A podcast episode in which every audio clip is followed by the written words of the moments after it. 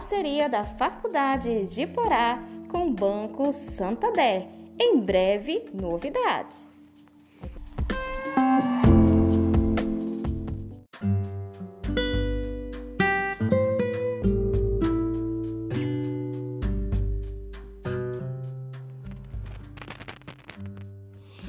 Boa noite, meus irmãos decolores. Então, vamos falar um pouquinho sobre a nossa reflexão, né?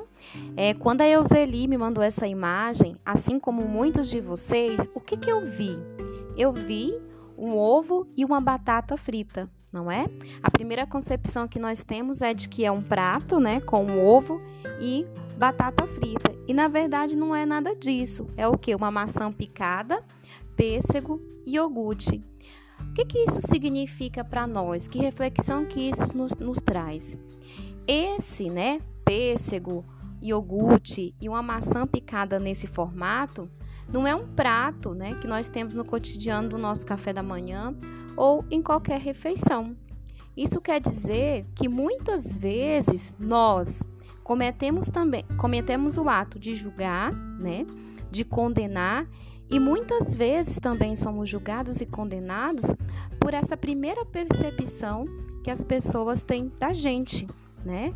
Pelo, pela perspectiva que o outro estabelece sobre nós, criando o quê? Um preconceito. E o que, que é um preconceito? É uma ideia, né? É uma primeira ideia que é formada pelas pessoas a partir de uma ação, de uma reação, de um gesto que nós temos, mas que são reações, gestos e muitas vezes é, que muitas vezes não não nos define, né? Então você define a imagem do outro a partir da perspectiva de quem está olhando e a formação do olhar do outro vai, de, vai depender muito das experiências de vida que ele tem. Então, o que, que a mensagem, essa imagem traz para nós? Para que a gente não se preocupe, né?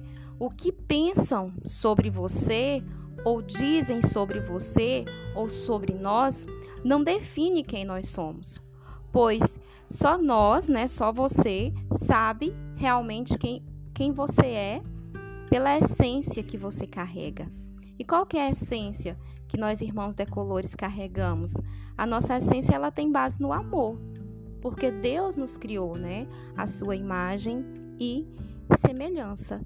Então, que nós possamos, nesse momento, né, orar para que a nossa essência seja baseada no amor, né, e que nós decolores possamos exalar essa essência, esse amor, por meio de nossas ações e dos nossos testemunhos. E que nossos olhos, eles seja, sejam capazes não só de olhar, mas de ver de fato o que há na essência do nosso irmão. Que nós possamos ver em vez de olhar e que Deus não permita, né, que as maldades do mundo contaminem a nossa essência.